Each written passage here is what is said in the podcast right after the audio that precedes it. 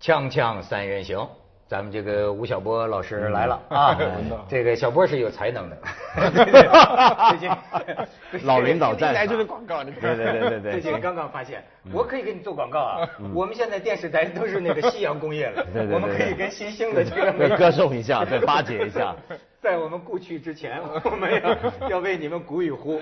小波为什么我说他是有才能的？这是从我们，我是把他当成我的同行的角度，嗯，我说我发现他有才能，嗯，为什么呢？你知道吗，文道？嗯，就是说这年头啊，不是这年头，就是说这个人有一种才能，嗯，对着镜头说话，嗯，不带稿子，嗯，你看你对着人说话没问题，你可以这源源不断，是，但是呢。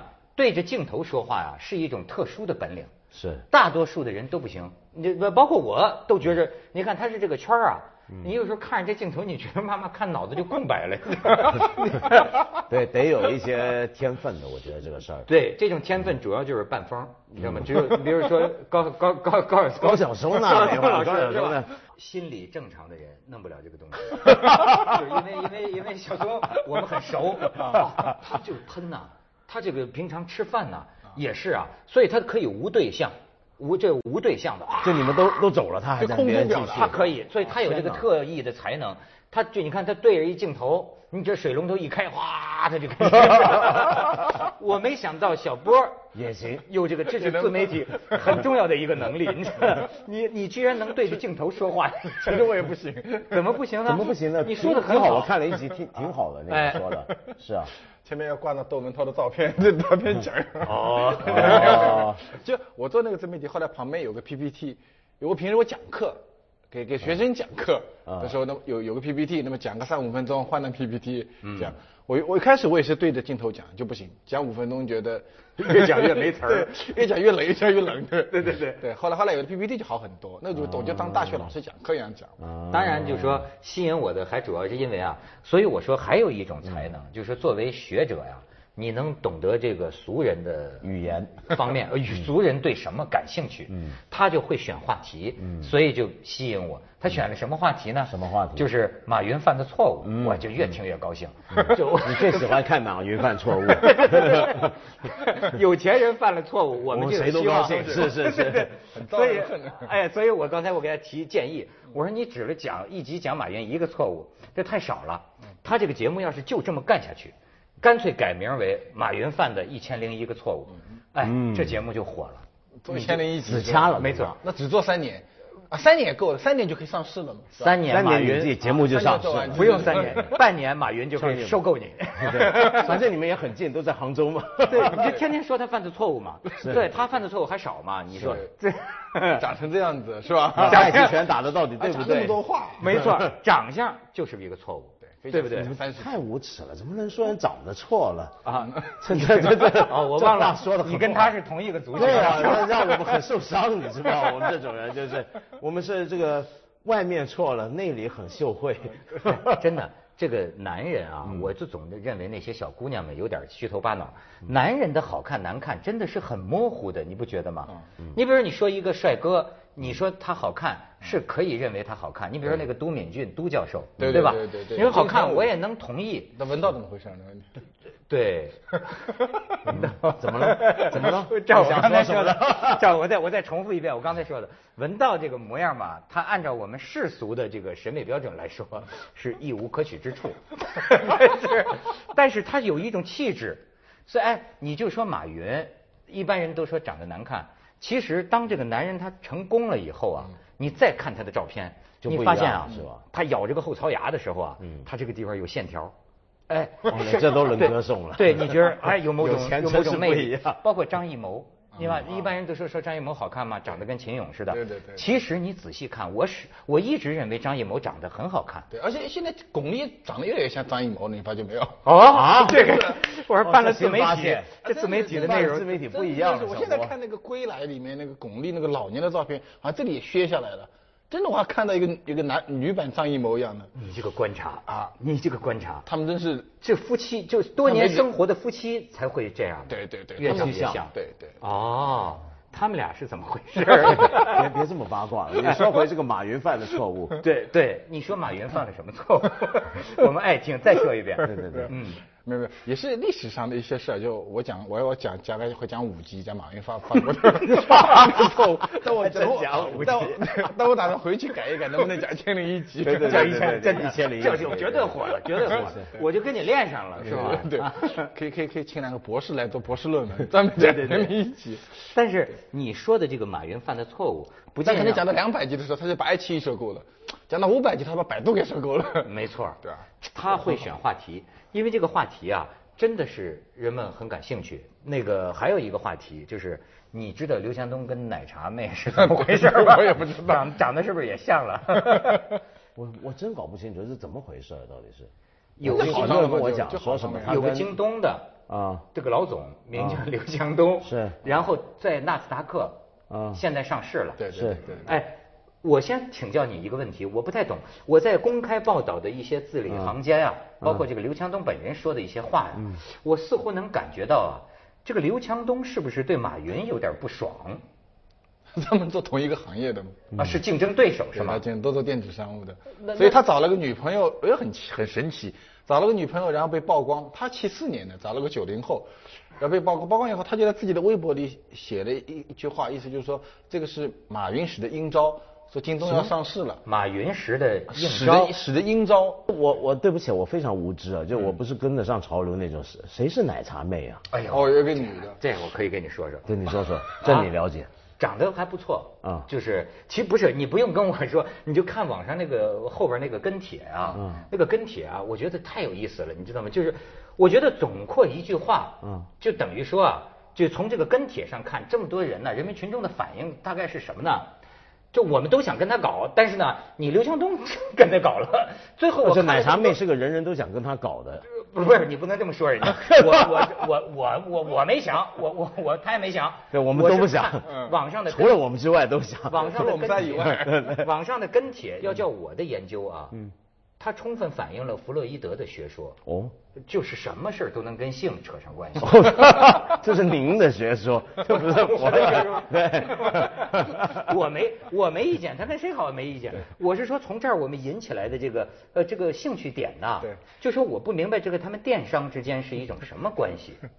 他们就就两个是竞争关系。电商但竞争会最大的用这种方法来竞争吗？也不是这个，我觉得也是还是两回事儿，还是两回事儿不。是吧？不至于吧？啊，但刘强东这件事还是也我我我是真的是碰到一个事儿，觉得挺有趣的，就是我家有个侄女儿，是九四年的嘛，她从来不关心大人什么企业家啊这事儿，就就我们在聊天，她就不管。有一次吃饭，就就呃谁说到了那个刘强东，就不知道谁说起的，她就开始讲我知道刘强东啊，然后说这个说到奶茶妹，说奶茶妹呢原来有五个五个男朋友啊，什么讲了一堆，然后说刘强东是什么哪一年生的，毕业于哪里。后来就问他说：“那我这腾讯的老板是谁啊？”不知道。联想的老板呢，好像姓刘，也不 知道。所以他完全是因为奶茶妹才注意到。对对对对，现在哦九零后的中国企业家里面，那个名气最大的，就是大他概了就估计是吕强东。那就是九零后的中国年轻人心目中的偶像。对因为他搞定了奶茶妹。所以，所以文涛这的也是我们文涛的这个锵锵三人于行是就的上市了观众呢有点老化， 对对所以要年轻化的他去找个九零后， 没错没就错，拜托他去。哎呀，这这这这这，他自媒体，你看这个观察点就是不一样，这是找个雪碧妹啊什么之类我的。们再学习一 下，我们得搞成什么槟榔妹啊，哎那对个对，另外妹 不行。没错咖啡妹你说老跟你这样的那块儿聊， 有前途 吗？ 不来神儿。 锵锵三人行，广告之后见。 最近呢、我老听人说这个什么自媒体啊，自媒体。你看他这是弄了一个自媒体，哎，你说将来啊，这个会是一个什么情况？这不是将来，这是现在的情况。嗯，你比如说，最近美国的其中一个很多人在意，就我们中跟当然跟中文没多大关系啊。一个新闻就是，不是美国有个很老牌的电视节目主持人嘛，新闻节目主持人，一个女的，芭芭拉华特斯嘛，芭芭拉嗯 Waters，八嗯十二岁，退休了，好像上礼拜做完最后一集节目。你别说，你去看他吧，他是美国人心目中就是现在地位最高的一个电视节目主持人，就等于你想象四十年后的鲁豫这样子啊。 又拿鲁豫开涮。他呢，呃他就呃，以前十年前他做克林顿跟莱文斯 基莱文斯基吗访问莱文斯基，他那时候出了个有一个有个段子挺有意思，他说那天晚上播出他跟莱文斯基的访问，然后一帮朋友说到他家一起看看他做的怎么样，看他节目，然后在他家吃饭看，后就说奇怪，朋友来说说纽约嘛，路上怎么没人呢？原来那天全美国五千万人赶回家看电视，哦，那是看他还是看莱文斯基呢？都 看，那起码就是看电视嘛，起码看电嗯视嘛，就整条纽约是万人空巷。前两年他访问个谁呀、就是也是这类，就是呃，就就前前两个礼拜，美国 NBA 大联盟里面不是有一个球队，快艇的球队的老板发表种族歧视嗯对言对论对被对炒掉嘛？对然后他老婆接受访问。那个节目他们说非常受关注，但今天所谓受关注的是剩下两百万人看，哦，十年间五千万到两百万，那么这就是整个电视，然后报纸更严重了。那所以现在全美国、全世界都一样，所以电视我们这一行就是夕阳产业，现在新兴的就他们小波他们这种，我们得巴结一下。那真是我是写，我是你看，我是九三年开始写第一篇专栏嘛，嗯就那时候写专栏，报纸里写个专栏，第二天大家有反馈了，嗯，但是我我记得应该是到了零四零五年以后，就报纸的专栏就就反馈就降降慢慢降嗯低，然后我到了零七零八年，我在 FT 那个金融时报中文网开专栏，那时候我记得那时候我开了六个专栏，两个是周专栏。还有三，还有四个是这种月专月栏月专月栏专加在一起。后来我发现，另外五个专栏啊，就反馈越来越小，越来越少。因为都写都有邮箱在那儿的嘛，明显感觉到。但 FT 的专栏就大概占了百分之九十几，那我就我觉得那个时候已经已经明显感觉到互联网的媒体对传统的报纸媒体的一个大规模的一个覆盖。嗯对。啊，那么这两年其实又有，因为有了像有了像微信啊这这些这些产品以后，就是我觉得呃，我们这写作的人的和读者之间的关系，或者跟听众之间的关系，已经完全被再造掉了。对完全被摘掉了。哎所以这个这一波潮流，我我认为才刚刚开始。嗯，所以我我我也以高龄之身 下海，下海，对，因为我们还是写作为生的。你你原来的写作，你连你连你的读者都都不知道。那现在现在因为现在，比如说我在微信公号里面有个公号，然后我的爱奇艺里面有一个有个视频，然后我我每次我登一篇文章的时候，我直接就知道有多少人。看过了，我推送到哪些人我就知道。比如说我现在有十万的粉丝，我就知道十万人推送到了，然后都推送到以后，比如说当天有有三万人打开过，第二天呢有一万五人打开过，嗯然后里面这然后这些人里面有多少是把它转载掉了？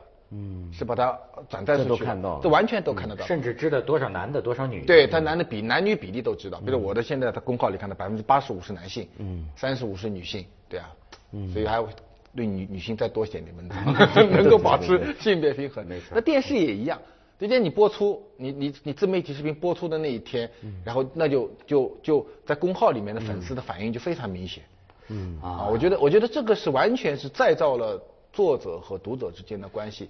另外呢，就是我觉得还有有意思的是，就是我们的呃那个盈利模式也我也不同对这是我的问题哎怎因为么我是赚钱呢对我是做啊财经的嘛，嗯我这个钱这个东西很重要。那原来我们帮报纸写文章，其实最贵一块钱一个字，嗯，但大不了嘛就是有两块钱一个字，嗯，像文道这样你多少两块五啊三块，差不多嗯啊，就就就就就对贵到这儿为止了。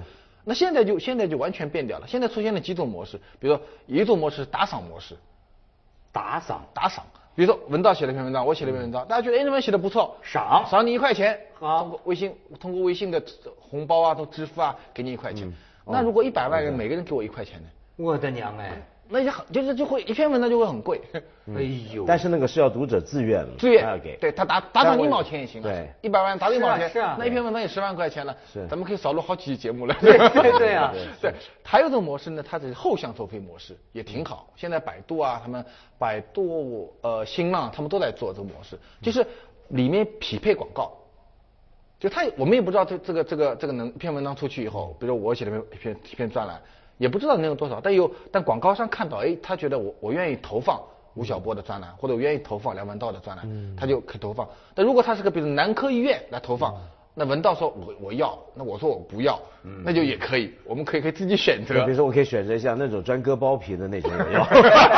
那边广告费很 贵，就就就我们可以选择这样。然后呢，那个部分呢是是根据你的点击率，嗯，比如这篇文章被点击了五十万次，嗯，那么那个比如那个汽车厂商或者饮料厂商他就付多少钱，然后呢平台跟跟作者拆账，嗯这个真是啊，我听到的这个故事啊，你看现在说这种呃自，到底什么叫自媒体？好像就是一个人说话在网上，对吧？你像这种东西，我听到这种财富故事啊，嗯你比如说这个高晓松，嗯，好像开头呃做一年好像还不显山不露哦水，但是慢慢积攒起嗯来，点击率高了。我记得他点击率过三千万的时候，还找我给他录一个贺词啊什么的，马上情况就不一样。哦对比如说就是广告一进来，广告一进来他就一分成，对听说是它是分成模式嗯对，听说是这个这个相当多的钱。然后还有一个那个逻辑思维，对逻辑那逻辑思它维是呢另外一个模式，它是会员模式。啊，呃，现在现在特别神奇，这个逻，就嗯但是逻辑思维呢，跟他的那个经纪人呐，叫叫什么呢？声声音音嗯闹翻呐了闹翻了，又闹翻了。对哎，因为高晓松也分钱的跟问原题来的那个优优酷酷也分家了对。对是因为分钱的问题吗？我就觉得这是不是相当于那种转会啊？嗯有钱就转 会，哎，我们想现在其实嗯看来这么多不同的模式啊，是不是表示这样的一种？因为我不太肯定这能不能叫自媒体，因为自媒体原来指的是，就算你有个微博、微信，已经是个自媒体了。嗯其实所以你我们直接的专栏也是自媒体，对我觉都得从来都比如我们的是自报媒纸体上面对写篇文章，下面数梁门道，对，那那就是你自家的控。控制的一个事情。因为它它登在第是啊第博二十客也五版的博客这个右更加下角，礼拜四登出，实际上是就大家来看你，然后你代表的立场跟报纸没关系嘛。是对那是你自己但家的原来最大的问题是说，我认为是两个问题，第一个就是文道的这篇文章和你在香港的这这些读者之间是没有任何关系的。是情感上也好啊，信息上是没有关系的。第二呢，在财务上也没有关系，因为付钱的是报社付，嗯，就大量的利润报社转化成了它的广告啊，转化成了它的别的收入。嗯所以呢，自媒体它现在变成，因为这个人和他的粉丝建立了一个真实的一个互动关系，嗯，所以它的盈利模式就完全被改变可了。是，可是这里头，我觉得其现在有趣的是，这个事儿大概还太新了。虽然说已其经实发展锵了锵一一锵两年锵，就是咱锵锵对也是个自媒体，对，嗯但是因为也它是自媒体啊对啊，因为你人家看不是因为凤凰来看你，是因为你文文涛你来看你的，但是赚的钱凤凰都拿走了。对，那就是那就是传，我认为这就是传统的模，就是我们写写文章一样嘛。我给 FT 写了那么多年文章，他每篇文章给我五百块钱，还跟我讲我们才刚刚起来，这个你得支持我们英国人， 就是 那起来了五年之后还说我们刚刚起来，对啊，那就是就是你没有议价能力，因为 FT 它本身很强大，是，啊对那你哦现在跟他你不平等的，不平等。嗯，啊但现是在我是我刚想问的是说，像这样的一个情况，现在我们是处在一个战国时代，嗯，就是说各种的盈利模式都在寻找，因为所有媒体受到互联网冲击之后，你包括像音乐工业，当时受到非常大冲击，嗯，不能卖唱片了，嗯，呃，音频呢也没有什么人就是给钱下载，都在免费听，那怎么办？整个产业怎么样重新找到盈利模式？像刚才我们说的这种一个人做的视频节目啊，我就像你刚才一说，高晓松那个一种，逻辑思维那个一种，其实现在看来还有很多种。对，可见现在这个盈利的这个模式还不统一吧？对完全不同意。完全不统一，是不是？它还会有一个过程，慢慢慢慢，剩下几种是主流的。我认为它出现的最根本的一个特征已经出现了，就是人格化特征。什么叫人格化？就比如说，比如说《锵锵三人行》，其实它特征不是凤凰的特征，对嗯，是窦文涛的特征。比如说我做吴晓波频道，那个特征就是吴晓波的特征，我跟爱奇艺啊，跟什么微信没有任何一毛钱的关系都嗯没有。那逻辑思维也是，是罗振宇的特征，就是一个人所表达的公共态度已经。这件事情已经被凸显出来了，它嗯比它比报纸啊，比平台啊都要大。当这个这个转移完成以后，这个是最对我觉得根本性的转移。就原来我们这些人都得附着在一张一个一个机媒构一一个媒机构体里上面，面一个一个组织里面，现在得无组织化了。那么我现在你看见没有？现在新闻手机新闻端已经出现这个变化了。比如说我们去看一个百度新闻，或者是打开一个你下载一个百度新闻，下载一个网易新闻，首先他会叫你干什么件事呢？他会叫你选择。嗯。